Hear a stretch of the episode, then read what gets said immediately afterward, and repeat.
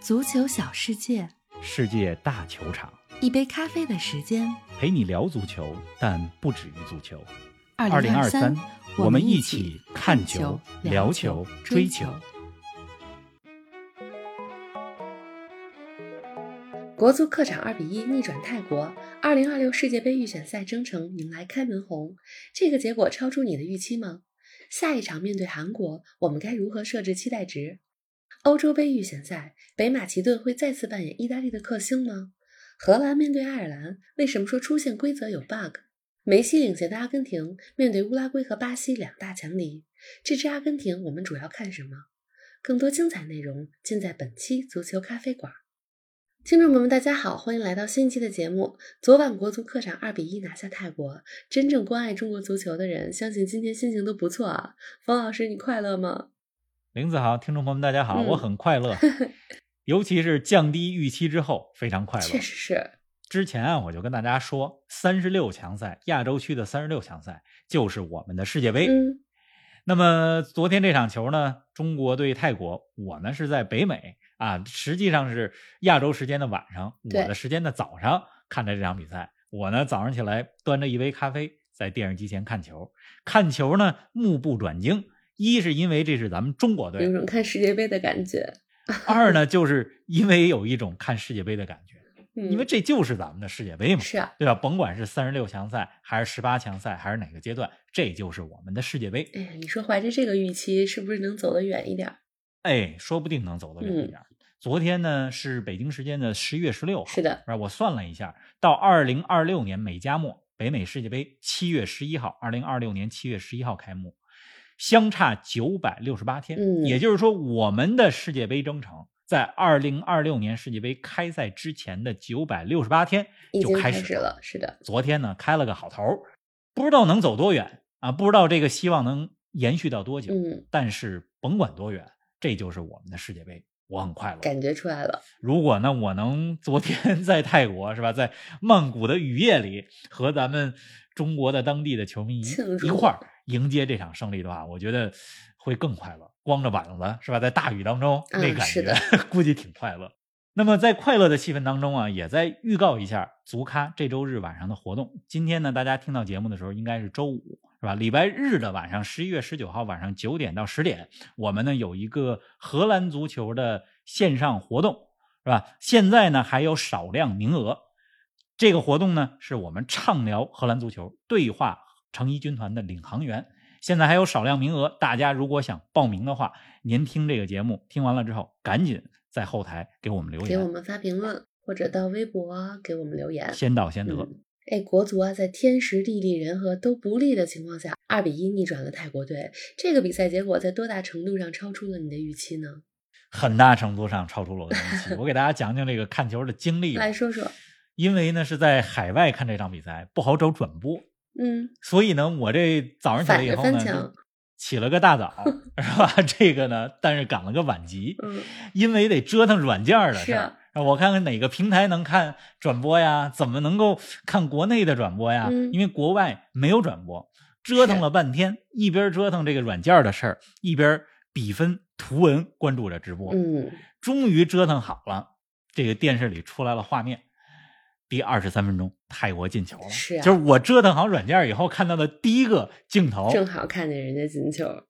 就是泰国队打反击，嗯，第一下先被严俊凌给扑出来了，然后泰国队的六号沙拉奇把球打进，泰国一比零领先。而且泰国这个六号沙拉奇他是巴吞联嗯，的球员，巴吞联大家熟不熟悉？是的呃，八月份的时候亚冠客场三比二战胜上海上港，咱们还说过当时巴吞联这支球队。嗯，那么零比一落后没关系，我这喝一口咖啡是吧？继续看球，咱们心态很稳定静，是的因为呢，零比一落后这个场景我们很熟悉，嗯这个剧情也很熟悉，但是没想到超出预期的是，六分钟之后，仅用了六分钟的时间，哎中国就就扳平了，而且那个球呢很漂亮，韦世豪突破啊，传给后点的吴磊，吴磊包抄到位，把球算是铲进了球门里。嗯，就是六分钟就扳平这样的反弹力，这英文叫什么 resilience 是吧？是的，这种反弹力在中国男足身上是非常不常见的。少见啊。嗯、所以看到这儿的时候，我觉得已经超出了我的预期。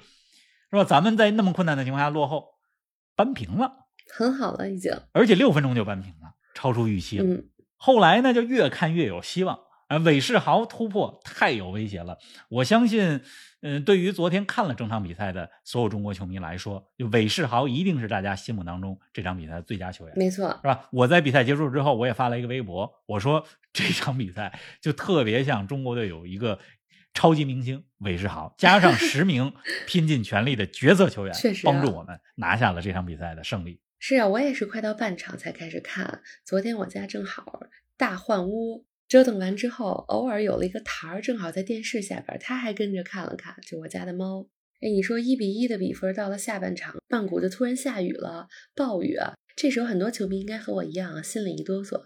毕竟东南亚球队擅长打雨战，但咱们不擅长啊。可不，我看这一下雨，而且是那么大雨，嗯就特别担心，嗯，因为泰国队脚下技术太好了，而且他们擅长在大雨雨战的情况下做出这种地面的配合，是的，是吧？咱们不擅长，因为东南亚经常下雨。嗯，那到了下半场，有一阵儿真的还挺担心的，因为泰国队下半场有一个头球啊很有威胁，那个头球呢被严晶玲给扑出去。是的，然后我就越看 越不对劲着急。好在咱们在大雨之中，在天时地利人和不占优势的情况下，在关键时刻，中国队抓住了机会，谢鹏飞助攻王上源嗯，二比一，是吧？你看那球进了之后，王上源多兴奋啊！可能他自己都没想到自己替补上场之后能够进球。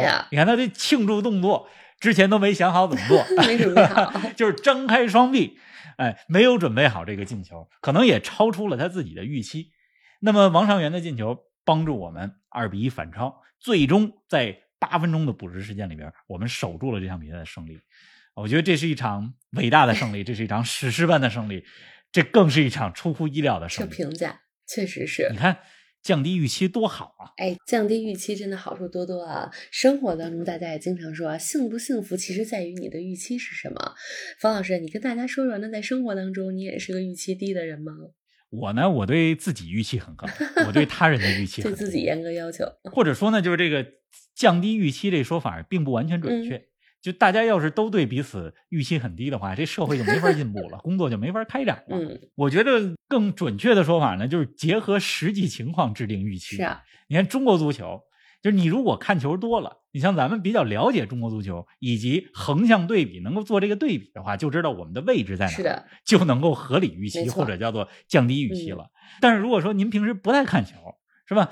一年就看几场国足的比赛，突然为中国呐喊一下，以为呢这个中国在足球领域的地位和咱们在其他领域的地位一样这这就干了，这就完了，这预期就容易产生问题。是的，那么生活当中啊，就是确实整体来讲，预期低一点儿，惊喜多一点儿，嗯，尤其是对他人，嗯是吧？但其实我是这样一个人，就是对于我能够把握、可以控制的事儿，我的预期是很高的。比如说，我觉得有一些事儿是我通过努力一点儿，是吧？自己这个自己可以掌控的，嗯，呃，稍微咬咬牙就能把这事儿干好，是那我的预期是很没错，啊，没有 Plan B，只有 Plan A。但是对于我不能控制的事儿，我是有个 Plan B 的。嗯我觉得这样的话就挺快乐，确实是啊就是对自己能掌握的事儿预期很高，对自己控制不了的事儿预期不那么高。嗯，非常合理的预期。咱们说回来，国足啊，下周二主场迎战韩国，咱们的预期值应该设置到什么位置呢？对韩国上期就说了，对吧？别被打花。没错这期呢，咱们再说的具体一点，具就是体说说。如果中国对韩国这场比赛，我们能够让韩国队感到不舒适，让韩国队拿出真东西来踢，哎，我们就达到效果。这个说法我们就达到预期对了。是的，你看韩国队昨天五比零赢了新加坡，黄喜灿是吧？赛后说了，说对阵亚洲的球队，呃我们韩国队打亚洲球队，既要有好的结果，也要有好的过程。嗯，那么我听了他这个话以后呢，我就在想，就是我们输韩国其实是极大概率事件大概率会输。嗯但是如果我们能够让韩国队及时取得他们想要的结果，但拿不到他们想要的过程，没那么顺利。那我们就成功了。是的，哎不要对结果，所有的球迷们不要对结果有太多的期待，嗯，不要觉得我们战胜泰国队之后，真的就能够给韩国制造什么样的麻烦，甚至在主场逼平韩国队。别想太多。嗯，我觉得我们的预期就是过程打好，是吧？别让韩国队踢得那么舒服，我们就赢了。是如果过程当中我们体现出来了韧劲儿，比如落后之后能够马上扳平。反弹，嗯，如果过程当中我们体现出了团队战术素养，比如让韩国队进球不那么容易；如果过程当中我们打出自己的特点，比如韦世豪这个优势能再发挥出来，那么我们的预期就达到了。所以我的建议总结成一句话，就是不要对结果有过高预期，但是可以对过程有一些预期。这是对韩国队的时候我们的心态。是啊，哎，那关于国足的世预赛征程，还有什么其他的要说的吗？我觉得向远征的球迷致敬吧，因为在电视转播里边，我们都能够听到在现场的中国球迷啊，龙之队的球迷，包括当地的华人，以及我知道有不少球迷，我认识的人就有好几个是从中国飞过去泰国专门看这场比赛的，向他们致敬吧。嗯，疫情之后呢，能够感觉到就是大家出去看球这个愿望很强烈，是吧？有很多球迷呢想去欧洲看五大联赛，开始跑出去了。之前的节目咱们也说了，说不定在不久的将来，咱们足咖就会组织这样的活动呢，对吧？带着大家出国去看球，但是在现场给国足、给自己的祖国加油，那感觉和去看欧洲五大联赛、看欧冠，哎呀，那非常不一样，完全不一样。是的，真的。那么昨天晚上的这个中泰之战呢？呃，我后来在社交媒体上，包括在其他一些地方也了解到，就是中泰球迷，就是两国之间的这个球迷也有言语上的冲突。嗯，呃，我觉得呢，就是其实没有必要啊。我们赢了比赛就是胜利者。当然了，我看到一些冲突，就是双方球迷也有对骂的那种场面啊，也有这个用英文是吧 相互骂的那种局面，用泰语是吧，用各自的语言。呃，当然就是在足球场上，球迷之间的这种对骂。是很正常的一件事情，但是我看了以后，我第一感受就是没有必要，因为我们在客场赢了，我们在客场拿下三分了，这就是最好的胜利。当然了，就是咱们足卡可能门槛比较高啊，因为我觉得我们还是一个比较文明的节目。那么为什么说这一段呢？因为在社交媒体上确实看到一些客场的远征球迷，个别个别的远征球迷，我觉得和对方的这个言语冲突没必要啊。我们的中国的大国形象，每一位球迷。也都是名片没错？我们好好享受胜利，这个是最重要的。嗯，国足呢，咱们就说这么多。从现在到对韩国队比赛之前，大家不用想太多，好好享受胜利吧。你还降低预期之后，这不是很快乐吗？确实是啊。您正在收听的是足球咖啡馆，一杯咖啡的时间陪你聊足球，但不止于足球。我们是一档观点独立、内容原创的播客。您对我们最大的支持就是将足咖分享给更多的朋友，同时欢迎订阅我们的 V 加计划，微博搜索“足球咖啡馆”，成为 V 加订阅会员，自享五大专属福利：加入粉丝群与冯老师聊球，云喝一杯新鲜调制的零子咖啡，观看来自比赛现场的专属视频，参与直播互动，还有机会对话世界知名俱乐部。二零二三，我们一起看球、聊球、追球。在快乐的气氛当中啊，咱们把目光转向欧洲足坛。欧洲杯预选赛，意大利迎来了出线关键战，对手又是北马其顿。方老师啊，这一回北马其顿能再次扮演意大利的克星吗？去年世界杯预选赛，卡塔尔世界杯预选赛都等着意大利打葡萄牙，结果意大利零比一输了北马其顿。今年九月份斯帕莱蒂上任之后第一场一比一又没赢北马其顿。是吧？我觉得应该事不过三吧。从实力，从意大利球员现在整体的这些状态来讲，战胜北马其顿应该问题不大吧？这一回，是吧？那么意大利呢？确实在欧洲杯预选赛当中，接下来要面对两场，可以说是至关出现。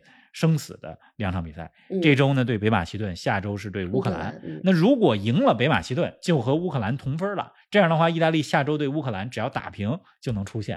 哎呦，现在说打平就能出现这句话，都觉得好像 要出问题一样，是啊，有点不吉利。但是意大利，我觉得还是问题不大，因为呃，怎么说呢？现在意大利的这些球员吧，在斯帕莱蒂执教下也经过了。九月份和十月份两个国际比赛日的磨合，是吧？同时呢，像前锋斯卡马卡在意甲当中状态也是不错的。嗯，边路的迪马尔科刚刚在意甲当中 打进了一个神仙球。总之，我觉得以现在意大利的磨合程度和他们的状态，应该能够拿下北马其顿。对乌克兰的比赛呢，呃，我觉得能拿分吧，打平应该问题不大。当然，这个咱们只是在这儿坐在这儿分析哈。嗯。是啊，哎，意大利的门将位置啊，虽然这么多年的主力一直都是多纳鲁马，但随着热刺门将维卡里奥在英超当中的出色表现，那你觉得斯帕莱蒂会做出调整吗？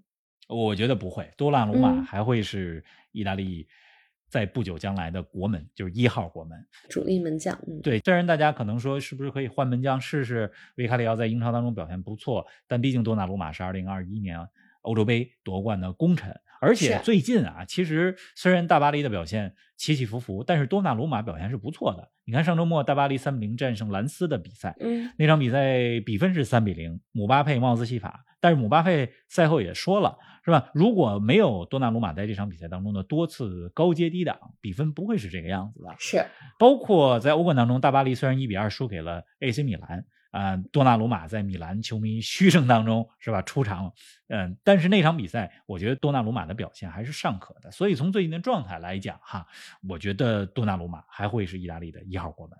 嗯，那欧洲传统强队当中啊，除了意大利，荷兰队也还没完全锁定出线名额。北京时间周日凌晨，荷兰将主场迎战爱尔兰，取胜就能提前一轮出线。那荷兰应该问题不大吧？时隔八年重回欧洲杯，问题应该不大吧？咱们是北京时间周日晚上，周日晚？上进行荷兰足球的这个线上活动。是的啊希望啊那个时候荷兰队已经出现是在 出现的情况下，咱们再进行的这个活动。嗯，心情就不一样了。当然了，荷兰即使不能战胜爱尔兰，是吧？最后一轮也能战胜直布罗陀，也会出现。所以荷嗯兰小组出线进军欧洲杯，这是一个迟早的事儿。迟早的事儿。嗯，而且荷兰和爱尔兰这场比赛啊，值得说一说。说说，为什么呢？因为我觉得欧洲杯预选赛当中呢，有一个 bug。嗯，怎么呢？这个 bug 怎么讲呢？就是大家都知道，欧洲杯呢，除了小组直接出现名额之外，还有一些名额是通过附加赛产生的。而附加赛呢，是根据这些球队在前两年的欧国联当中的表现。嗯，就是欧国联呢，它有一个大排名，如果你没有通过欧洲杯的预选赛小组出现，那么根据欧国联里边的大排名，看哪些队还没出现，但是排名靠前，那么这些队可以打附加赛。是啊，从爱尔兰的角度来讲，实际上他已经没有办法欧洲杯预选赛小组直接出现了。嗯，那么在这种情况下，他其实是希望荷兰能直接出现，因为如果荷兰直接出现了这样的话，他在欧国联当中，他排位有可能往上拱，嗯有可能还会参加资格赛、是参加附加赛。而荷兰如果出不了线，是吧？小组出现的是希腊，那这样的话，爱尔兰附加赛的名额会非常渺。嗯，就是我觉得这是一个欧洲杯规则上的今年规则上一个 bug，就是它嗯结合了欧国联之后，是吧？这个资格赛的名额，哪些队踢资格赛变得更加复杂。没错，而从体育公平性的角度来讲呢，你看荷兰对爱尔兰，是吧？那荷兰赢球出线，爱尔兰输球，反而有可能让他们会有资格赛的名额。就是当然，这个就是说荷兰出现的这个大势和结果不太可能因为这一场比赛而改变哈。没错但是刚才咱们给大家分析的这些前前后后，这是规则上的一个 bug。嗯，所以我建议欧洲杯以后的预选赛，欧洲杯预选赛就欧洲杯预选赛，甭把欧国联的这个成绩是吧？附加赛呃的名额给欧国联，我觉得不要弄那么复杂。确实是。哎，咱们再把目光转向南美啊。之前你就说过，十一月的国际比赛日，阿根廷的两场球值得看看。梅西领衔的世界冠军将迎来南美两大强敌乌拉圭和巴西。之前咱们就说过这两场球值得看，但是看的不是结果，是啊因为世界杯南美的名额太多了，是吧你基本上前五名、前六名出现问题都不大。嗯阿根廷呢就不会有什么出现的什么问题就这嗯这两场打乌拉圭啊，打巴西，看的是剧情。嗯你看乌拉圭主教练现在是阿根廷人贝尔萨，乌拉圭这边前锋努涅斯最近状态火热，上一个国际比赛日对巴西队的比赛，努涅斯就是表现的非常好。是啊，而且老将苏亚雷斯回归，是吧？苏亚雷斯对梅西，这是曾经的队友，也即将是迈阿密国际明年的队友，没错你看多有意思。而且这场阿根廷对乌拉圭的比赛，据说在他们的主场还要举办一个小小的仪式，致敬天使迪玛利亚。啊，因为明年美洲杯之后，迪玛利亚就会退出国家队，而在美洲杯之前，这很有可能是阿根廷队的最后一场在阿根廷本土的主场比赛了。嗯而且玲子还有一个特别有意思的事儿就这场比赛本来说哈是安排在纪念碑球场进行的，但后来改到了博卡的主场。哦为什么做这个更改呢？是因为更大的那个纪念碑球场有泰勒·斯威夫特的演唱会，又所以你看这个 足球因为这么一个巧合，变了主场。这场比赛呢，好像就在咱们录音完了之后一个小时开始，北京嗯时间应该是周五早上八点左右吧。对，这是乌阿根廷对乌拉圭的看一下。嗯，那对巴西呢？对巴西下礼拜这场比赛更值得看了。去年世界杯是吧？大家都期待着阿根廷和巴西能够在半决赛当中相遇，但是是巴西在四分之一决赛当中输给了克罗地亚啊！我记得当时我在卡塔尔，就无数的球迷是吧，都期待着半决赛能在卡塔尔看到阿根廷对巴西，没等着。而且呢，阿根廷和巴西上一次有正式比赛还是二零二一年九月份的事儿，就两年多了，这两个队没有正式比赛。嗯，所以下礼拜阿根廷对巴西的这场球值得看看。很多人期待着呢。而且阿根廷这边呢，我觉得通过这几场球，咱们也可以看看阿根廷的新人，嗯是吧？比如去年因伤没去世界杯的球员洛塞尔索啊，包括佛罗伦萨的尼科冈萨雷斯，这都值得看看。另外呢，现在这一届阿根廷国家队主教练也招入了像一些新人，比如说马略卡的后卫帕布罗马菲奥，是吧？嗯希腊奥林匹亚科斯的弗朗西斯科奥尔特加，这都是这个国家队的新人，咱们也值得看看考察考察。确实是啊，哎，国际比赛日期间啊，欧洲五大联赛的好几家俱乐部都更换了主教练，经历了十二连败、十四场不胜之后，柏林联合的功勋主教练费舍尔正式离任。虽然这个结局很让人伤心吧，有点伤感，但费舍尔执教柏林联合的这五年，可以说是世界足坛一段黑马奇迹了吧？五年的辉煌啊，真的像嗯神话一样，带着柏林联合从德乙升到了德甲。是的，进入德甲之后，先保级，然后进欧协联，然后进欧联杯，这赛季又是欧冠，所以这个结局真的是怎么说呢？作为这个中立的球迷来看，我们觉得很伤心，因为费舍尔真的是带着球队在过去五年里边实现了一个世界足坛一流的一级的黑马传奇。没错，嗯，虽然下课了，但是这五年值得被记住，也希望柏林联合今年能够保级吧。而且呢，特别怎么说呢？特别巧的一点是，柏林联合上一场欧冠客场一比一打平了那不勒斯，柏林联合拿到了欧冠历史上第一分，是吧？而那不勒斯那边的主教练也下课了，鲁迪加下课，是吧？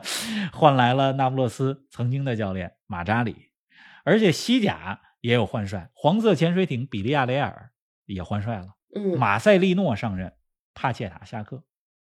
沙特那边上赛季拿到沙特联赛冠军的吉达联合也换主教练，都换了，大家曾经在英超的老熟人努诺下课，嗯，现在新教练是谁好像还没有官宣，据说是阿根廷河床的名宿加拉尔多要上任。哎呀，这么多地儿都换了教练啊！哎，接下来这个周末啊，因为是国际比赛日，那北京时间前半夜的比赛少，后半夜的比赛多，时间可都不太友好啊。前半夜大家如果想看比赛的话，也有欧洲杯预选赛。你像周六晚上十点，亚美尼亚对威尔士，是大家如果想了解一下贝尔退役之后的威尔士现在是怎么个状态，可以看看这场球，是吧？那周日晚上也有几场比赛可以看看，好像也是十点左右吧。欧洲杯预选赛，塞尔维亚对保加利亚，嗯匈牙利对黑山。是吧？这个都不是所谓的最强的球队了，不是豪门球队了。但是大家如果真的是对欧洲的这些球队很想看看他们现在的状态，是吧？这几场比赛，呃，算是时间比较友好的这周嗯末。当然了，这周末如果不看现场直播比赛的话，大家可以看看足球纪录片吧。你像贝克汉姆是吧？他的嗯纪录片，我和玲子我们俩也是最近刚看完都，对吧？是，呃，雷克瑟姆之前跟大家说过，欢迎来到雷克瑟姆，这推荐过这威尔士一支球队，然后被好莱坞的影星是吧收购的球队。嗯，第一季已经完了，第二季也刚刚出完了出，第二季了，所以嗯大家可以有的看有时间的话 看看这些纪录片，是的了解了解足球故事也挺有意思的，是吧？国际比赛日呢，比赛时间又友好，而且又是特别怎么说呢？特别激烈，大家想看的强强对话没有那么多，大嗯家趁着这个机会可以看看纪录片儿。确实是，呃，咱们的下期节目哈，也是跟着国足的日程来。没错，国足呢是北京时间的周二晚上主场对阵韩国。那我们下期节目呢，国际比赛日下期节目呢就是周三上午咱们跟周三来说，好不好？是的。好的，那提前祝大家周末愉快啊！天冷了，北京一下夜里都零下了，大家要多保重。哎，全国各地现在好像都开始冷起来了，所以大家甭管在哪儿啊，只要您在北半球，现在应该都会越来越冷，就多保重吧，多保暖。是的，